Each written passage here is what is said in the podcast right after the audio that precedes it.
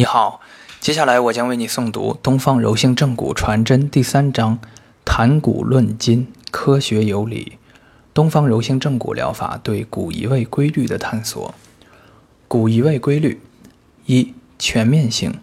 我们从临床上观察到，人体几乎每一块独立的骨结构都有可能在受到机械性力的作用后发生绝对或相对移位。角位移或线性位移等不同类型的病理性移位，进而导致相应症状或疾病的产生。椎骨的移位是常见的，四肢骨及其带骨的移位也是常见的，躯干骨、颅面各骨均不例外。二、系统性。临床观察发现，几乎所有的蜕变性颈、肩、腰。臀、腿疾患都有不同程度的存在着相关骨结构的病理性移位现象。病理性骨移位导致相关疾病的发生，不是散在的个别现象，而是几乎涉及对应于骨关节蜕变性疾病的全部疾病谱。不仅如此，由于骨结构病理性移位现象的全面性及其对人体组织系统的广泛影响，以致骨移位相关疾病普遍涉及。内外妇儿五官神经泌尿等临床各科。三规律性，骨结构受内力或外力作用后发生运动状态或结构形态变化的力学过程，符合牛顿力学定律。移位的骨结构对附着其上的软组织直接具有机械性力的作用。可以导致相应软组织在结构及功能上出现不同程度的病理生理变化，这也是软组织损伤性疾病的重要病理机制之一。骨移动时产生的力可通过关节作用于相邻骨结构，并在其力的传递路径上与结构间进行传变。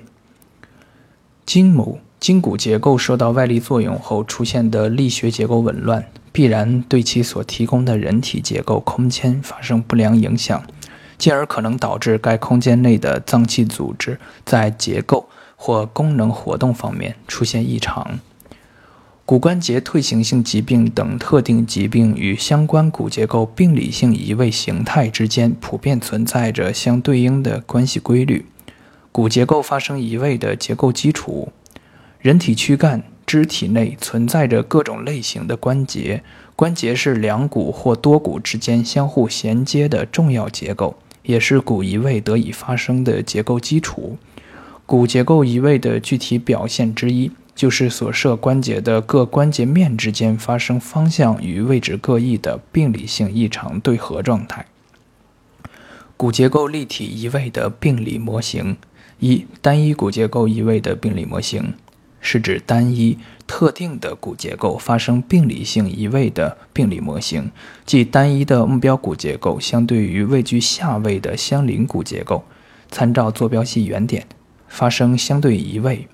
这是最单纯、最基本的骨移位位态形态。临床上，这样单纯简单的骨结构移位状态是可能存在的，而且这种单一骨结构移位的病理模型，目前在诸正骨疗法中也被广泛采用。只是我们的临床观察发现，这样单纯单一的骨移位形态在临床上却是相对少见的。更为常见的是相对复杂的骨移位模型。必须指出。即使是单一骨结构的移位，我们也应该看到该骨结构上的不同部位在移位过程中会发生的各自空间位置的变化，这是骨结构立体移位的客观表现。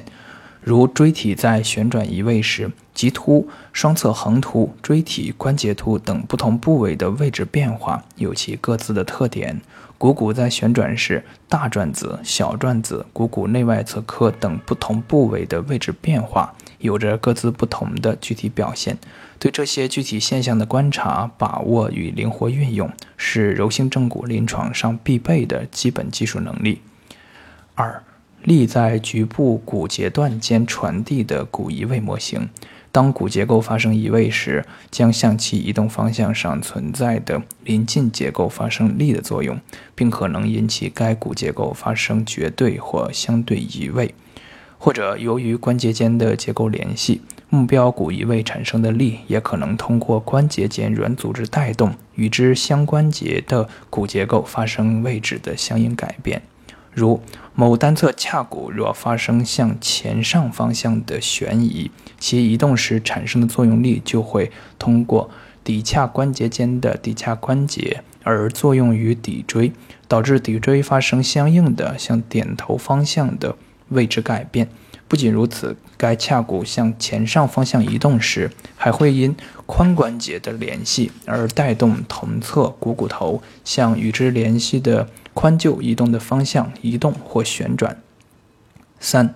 力在多节段骨结构间传递的骨移位模型，这是骨结构受力后移动而发生作用力跨跨跨节段传递的过程。在骨伤科损伤性疾病的病因分析中，外力伤害是主要病因之一，而外力伤害有直接暴力和间接暴力等不同类型。间接暴力又称为传达暴力，其发生损伤症状的部位常常远离直接受外力作用的部位，这是典型的暴力传递过程和作用结果，如因跌倒致尾椎或骨盆损伤。撞击力所受动能推动刚性的骨结构将力量沿撞击方向进行传递，所受动能转换为椎体移动的动能和势能，即沿脊柱向上传递。在该作用力顺畅传递的路径上，相应各椎骨可能存在沿力传递方向上不同程度的移位，动能顺畅传递不能被吸收。而在该作用力不能顺利传递的部位，脊椎将可能发生形变而骨折，如椎体压缩性骨折，动能被转化释放；或力线发生转折而导致该处脊椎位置发生变化，动能被释化、被转化释放。整脊是专对专门针对脊柱系统异常力学状态进行整复的技术，对这样。歪斜那样翻转的单一或几节椎体错位的局部定点定位纠正，只是脊柱整复的最基础层次。一旦涉及骨结构相对移位和绝对移位的概念，以及力在骨结构间的传递，整复的对象和内容就复杂起来了。即便是治疗简单的颈型颈椎病，也绝对不只是纠正单节椎体错位那样简单。四。力在骨架整体结构间传递的骨移位模型，这是多节段作用力传递范围的扩大类型。力的传递起点通常来自原发性异常受力的骨结构，这些部位以肢体远端、脊柱末端等易受力部位的骨结构为主。力的原发起点。与髁下病灶发生处常有相距较远的线性距离，力在传递过程中常经过多个不同形态类别的骨结构，如从高处跌落时，虽然双足先落地。但地面的反作用力通过双足沿下肢向上传递，通过骨盆，常导致腰部或胸部甚至颈部椎体等力传递路径上的刚性结构受间接暴力作用而发生骨折或移位。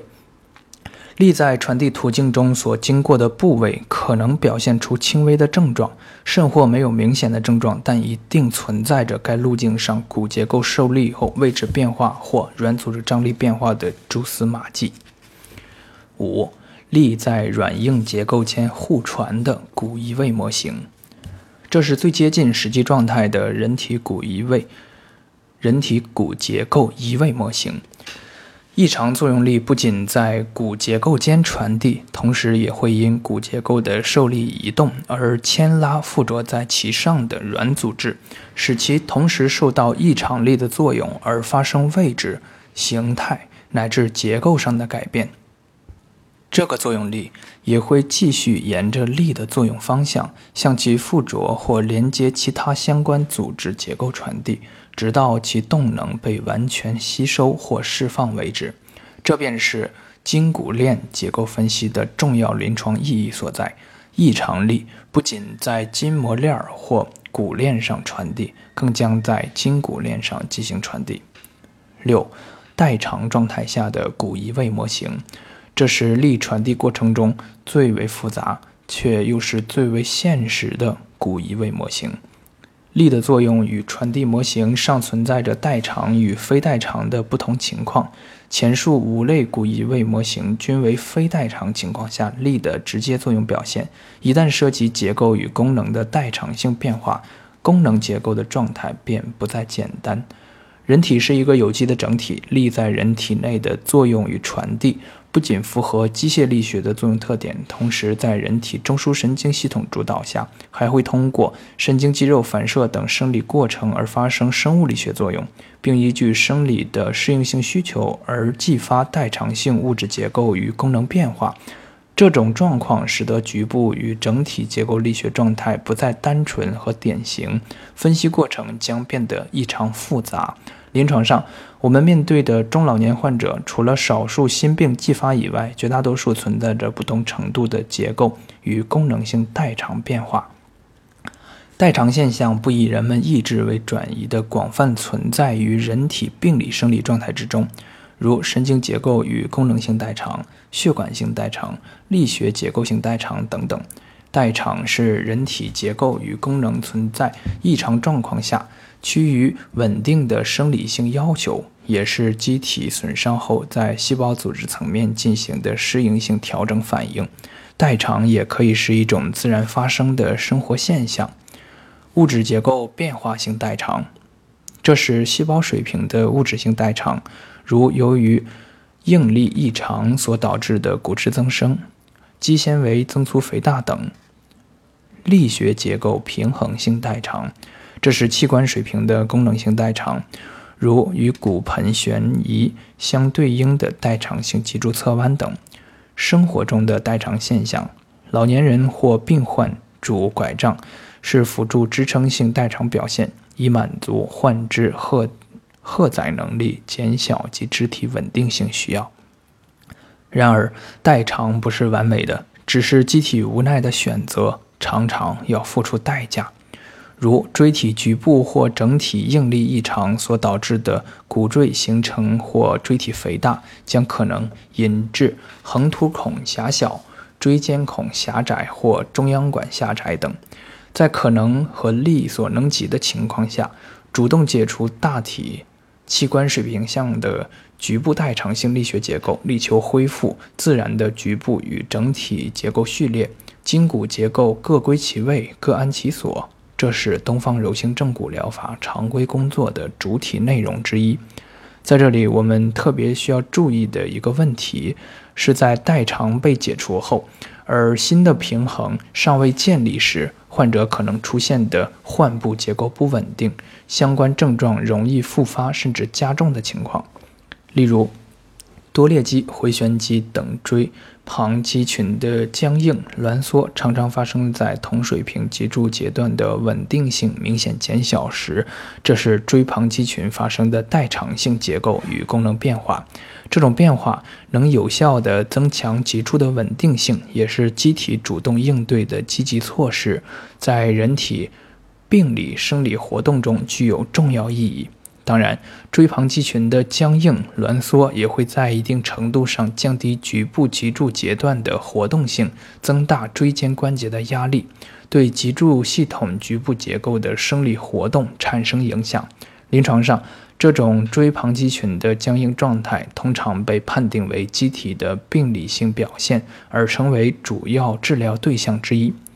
问题是在这些僵硬的软组织被松解后，也即是在失稳脊柱的机体主动性保护措施被人为解除后，脊柱的稳定性问题在我们治疗规划中有没有相应应对措施的考量和设计？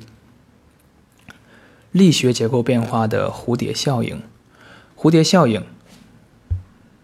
，The butterfly effect，是美国气象学家。爱德华·罗伦兹 （Edward N. Lawrence）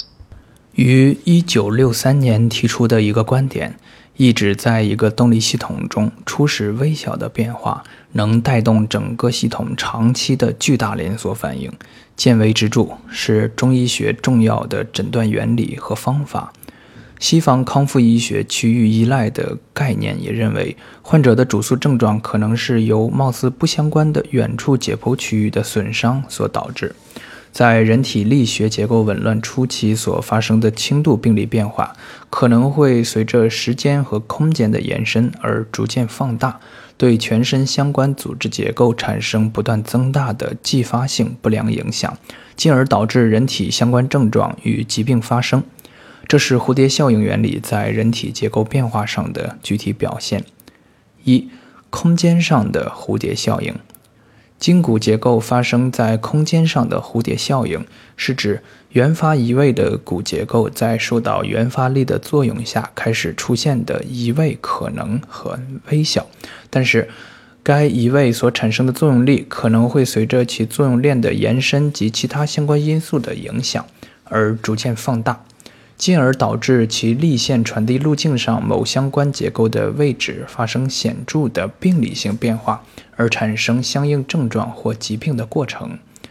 人体处在地球引力场中，无论运动与否，无时不刻不在经受着重力的作用。因此，绝对标准的人体骨架结构状态很难存在，且人体骨架结构或多或少、不同程度地存在着一定范围内的生理性移位现象。然而，人体骨结构生理与病理移位的界限有时却很难分辨，尤其是原发性移位的结构，虽然处于正常移位范围内而没有引起任何症状。但是，由于其移动后对相关链接结构产生影响，在追加人体活动时或特定姿势状态下所产生的力的作用，使得相关链接结构所传递的力量发生叠加，力线下游结构的位置就极可能超越正常范围，而导致病理状况发生。骨移位在空间上的蝴蝶效应很隐匿，常常被忽视。二。时间上的蝴蝶效应，筋骨结构发生在时间上的蝴蝶效应，指骨结构在受到原发力的作用后会出现移位，也可能会导致其力传递路径上某相关结构发生移位，但这些原发或继发部位移位可能很微小，或在受力的时候并没有出现较明显的症状。然而，随着时间的推移，这种改变可能并没有得到有效改善，反而因人体的日常活动或运动或其他因素而继续发展。相关结构也逐渐开始出现各种病理性改变，最终在一定时间的积累以后，原发及继发移位结构的病理改变加剧，由量变逐渐发展成质的变化，而导致相关症状或疾病发生。这是骨伤领域的成人疾病的早期成因说。我们可以从儿童时期跌扑滚打所引起的骨盆悬移、骨围底损伤的肇始静默状态及其暴力传递的雁过留声的伏笔，看到未来成年后发生腰椎间盘及慢性突出、腰、胸椎小关节紊乱、外伤性脊柱侧弯。枕环枢序列紊乱等等，乃至由此继发的头痛、头晕、心悸、心慌、背痛、胃肠功能紊乱，甚或发生颈或腰椎间盘突出症等去路长明的不良后果。筋骨结构力学变化在空间和时间上的蝴蝶效应。在患者就诊的当下，考验着我们骨伤手法医师诊断病情时分析与把握水准。如果在时间及空间上不能把握这些病理过程发生与发展的脉络，我们就无法从根本全局的角度来对待与治疗相关疾病。人体结构蜕变的主蛙效应。人体结构蜕变主蛙效应是指。人体组织结构发生退行性改变的进程及其对神经、血管等相关结构的不良影响，常常是逐渐缓慢发生的。蜕变结果常常在不知不觉中形成，如同从冷水开始，逐渐缓慢地加热青蛙所在的水温，以致青蛙结构在不知不觉中发生变化，直到最后青蛙被煮熟了，也没有知觉。我们在临床上常常可以看到，患者局部软硬结构已经发生退行性改变的严重程度，与就诊当时其功能与症状表现的不一致性。一方面，人体组织结构的力学紊乱状态常常被人们忽视，甚至视而不见。当相关症状或疾病发生时，结构的异常蜕变已经发展到了相当的程度。而反过来看，患者可以在结构已经表现出严重蜕变的情况下，其症状表现却很轻微。人体组织结构蜕变的内涵包括两个方面，一个是结构的蜕变及功能减退性变化。如椎间盘脱水、变干、变脆，甚至破裂突出或韧带钙化、硬化等等；另一个是趋向于结构与功能稳定的代偿性强化，如骨赘形成、软组织软骨性软骨样化生、骨化等等。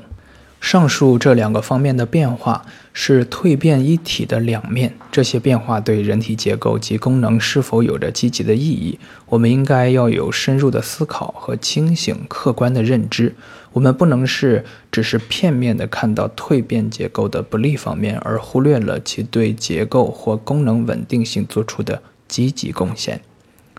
骨移位对人体各相关结构的影响。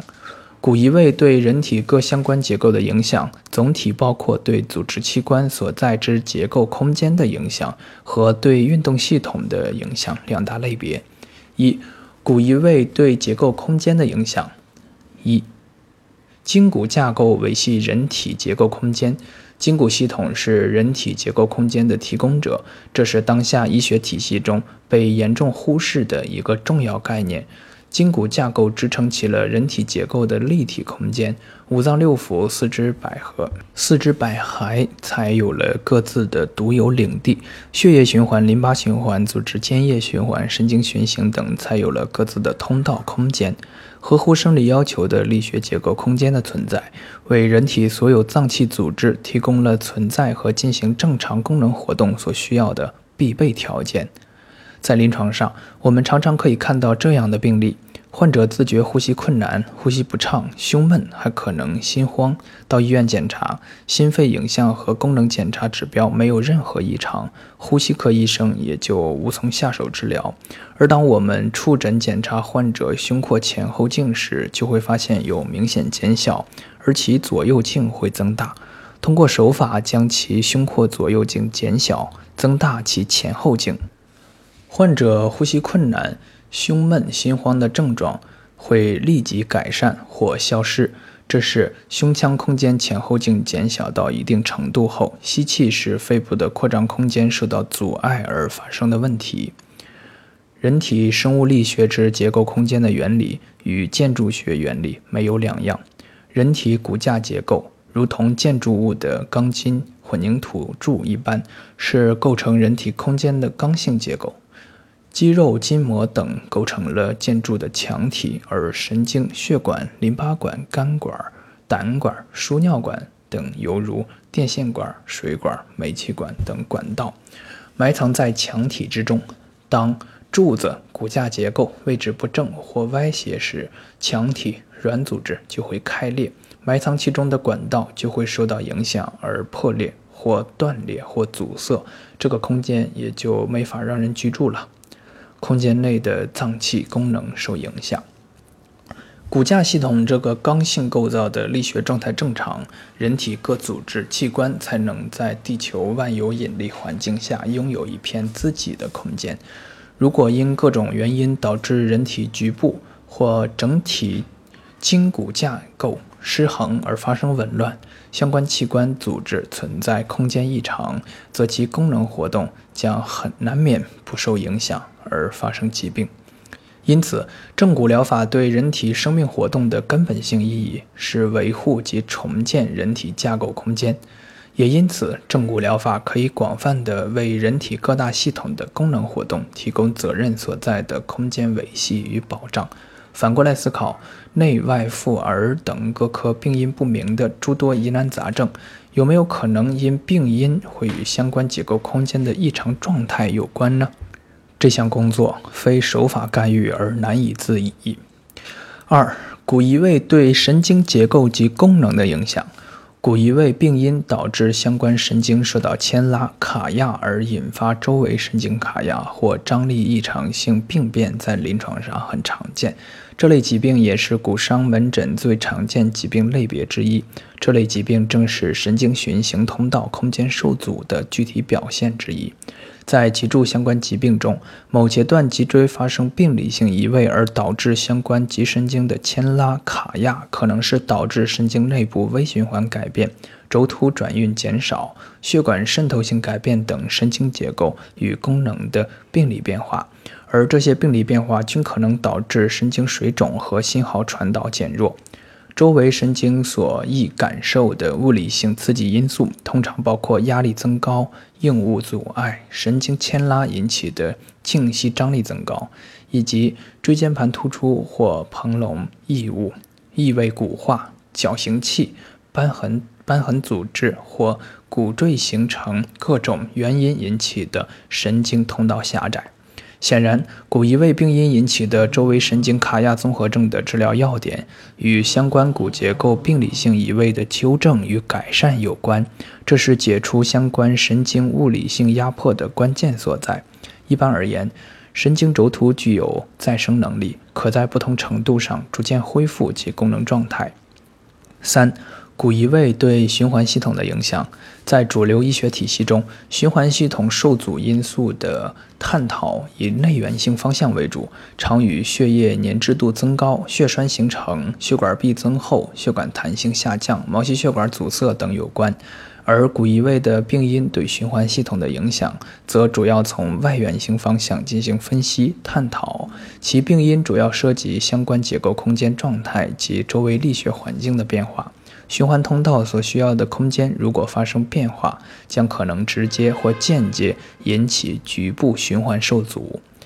移位的骨结构本身或由骨移位而引起的周围软组织发生结构形态、位置及功能状态的改变，进而推挤、牵拉、卡压、扭转或粘连动静脉血管、淋巴管及组织血液管道，使其流行区域的物理性空间状态发生变化，导致管腔或通道狭窄。肾或阻塞而出现相应循环障碍，引发血液、淋巴等体液循环受阻性疾病。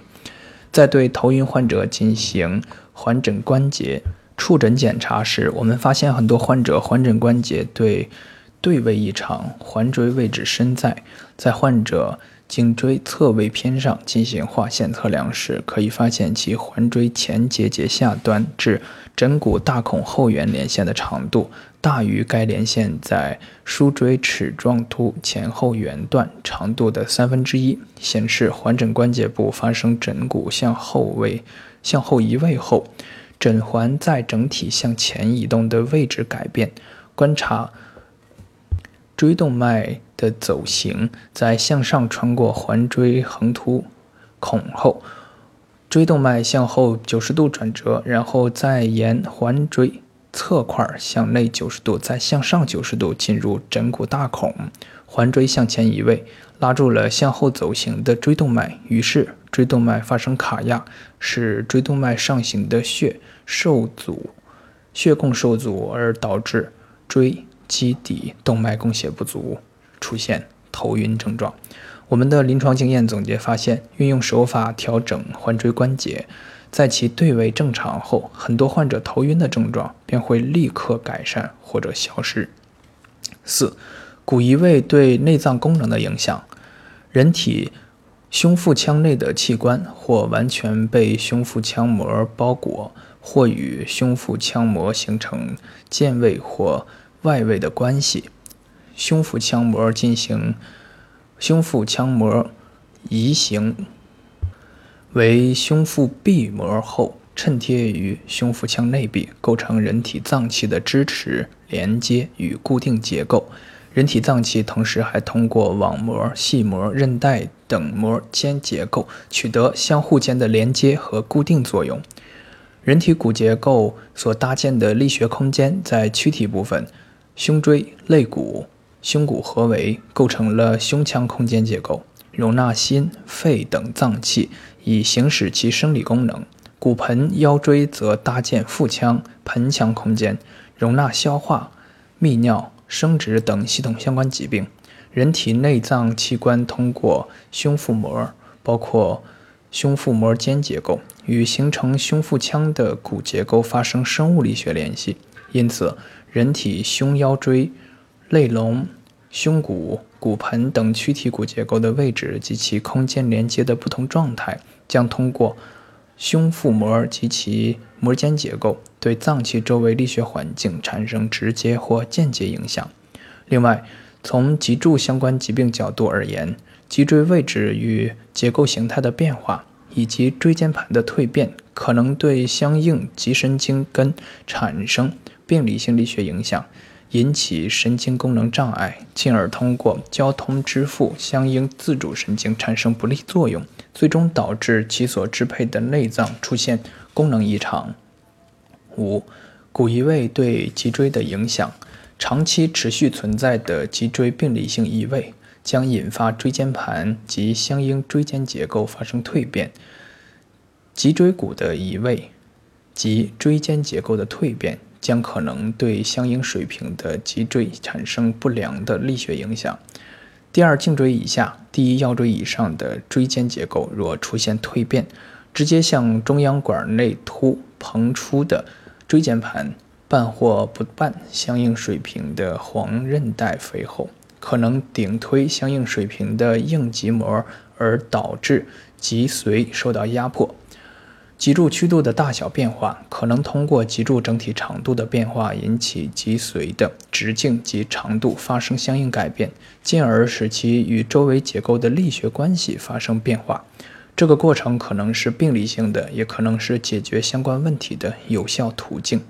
东方柔性正骨疗法治疗轻度脊髓性颈椎病的思路，就是通过增大脊柱生理曲度来增加脊柱的绝对长度，进而，在一定程度上增加脊髓长度，而使其直径减小。中央管的粗细无法通过手法改变，但我们可以使脊髓直径减小变细，脊髓周围的相对空间于是出现，被挤压顶椎的脊髓便有回旋的余地空间。需要说明的是，运用上述思路和方法治疗脊髓型颈椎病的前提是患者脊柱生理曲度处于明显的减小状态，或其骨盆位置上移，脊椎椎间隙减小。操作过程中也需要随时观察患者症状变化，如有明显异常状况出现，则应立刻停止手法操作，转诊或做进一步检查。六、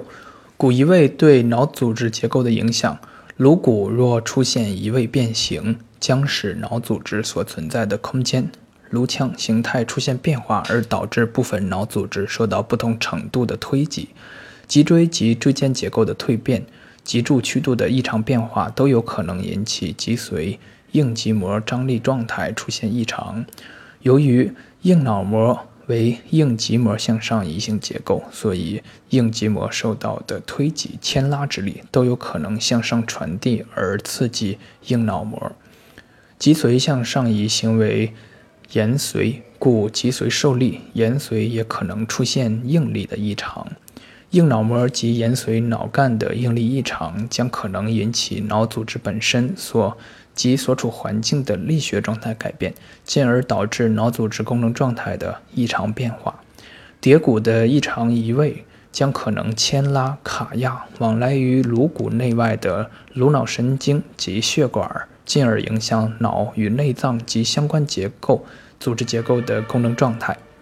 枕骨大孔与环椎的相对位置紊乱，将可能导致脊髓与延髓移行部位的力学状态出现异常，并影响脑脊液的正常循环。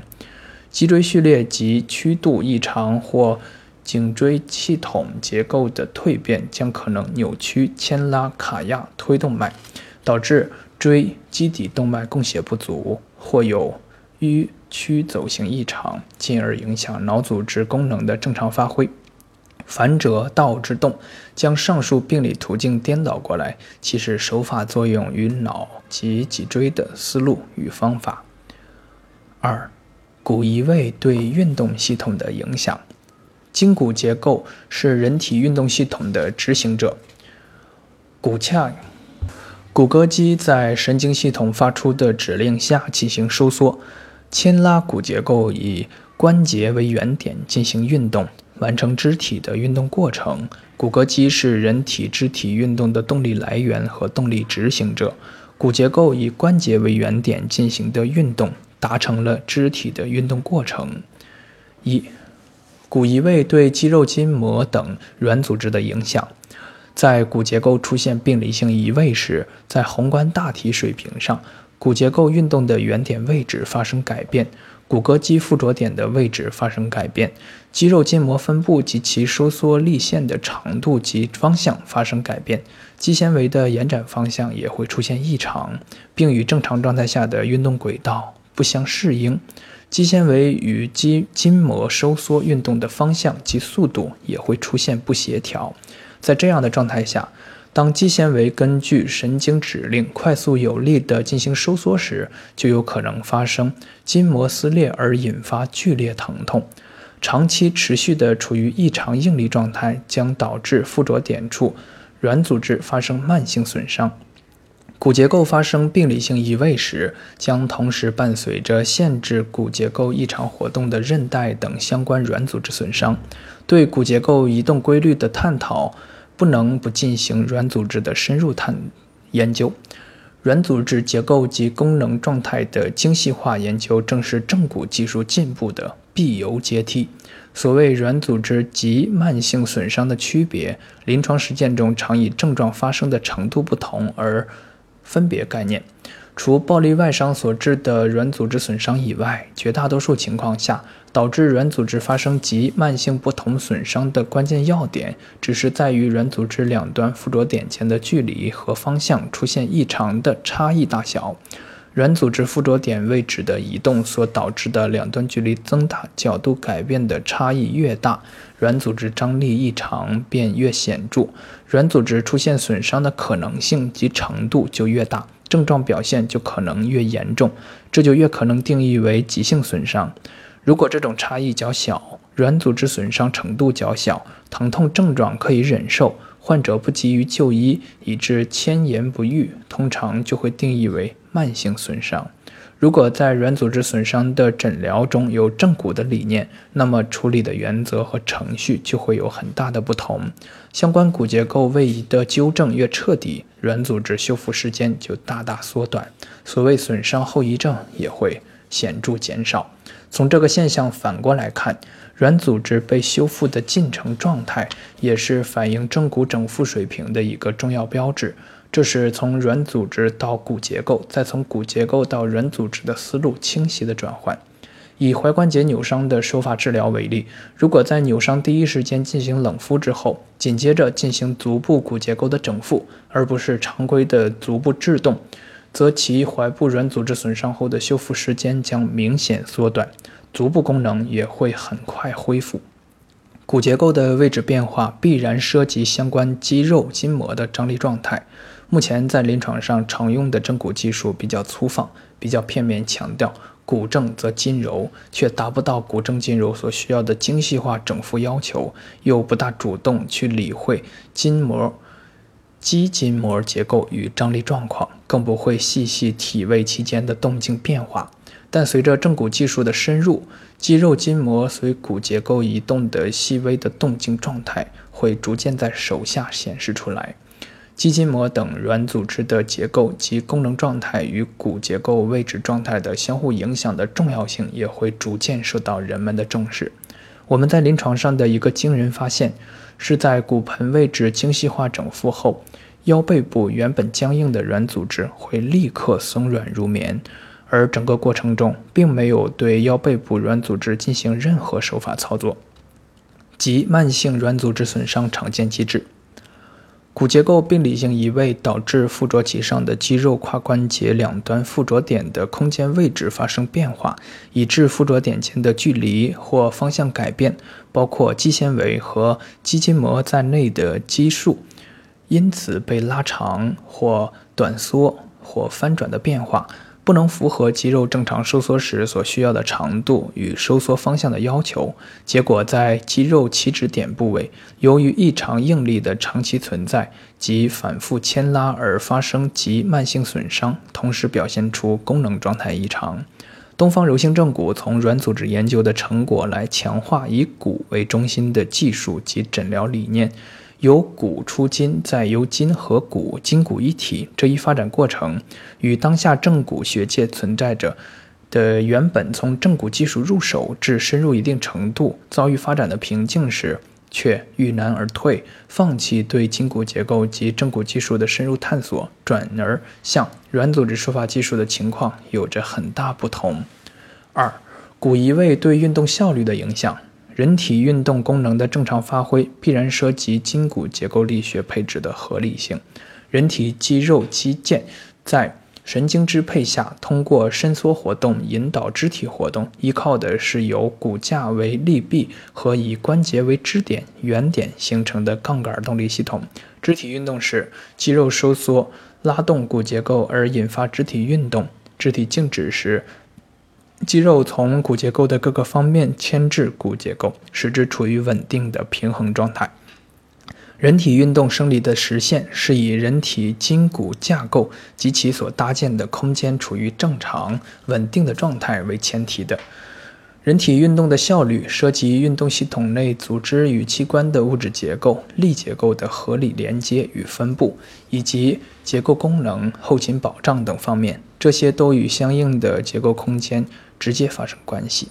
因此，谈及力学结构，离不开结构对位、力线对合等力学概念。筋骨结构的位置状态、序列状态、张力状态、关节对合关系、应力部位、局部压强等方面的考量，自然都在其中。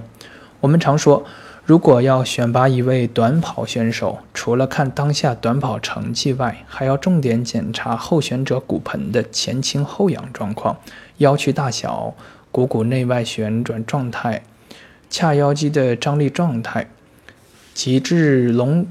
类龙与双足内外八字的状况等，人体筋骨架构形态与机体运动功能状态有着密切的联系。也就是说，骨干的位置状态反映了相关骨骼肌的活力及其系统配置的合理性。很难想象，当自行车链条的运转平面与齿轮盘或车轮轴转动平面不一致时，自行车还能。正常行驶。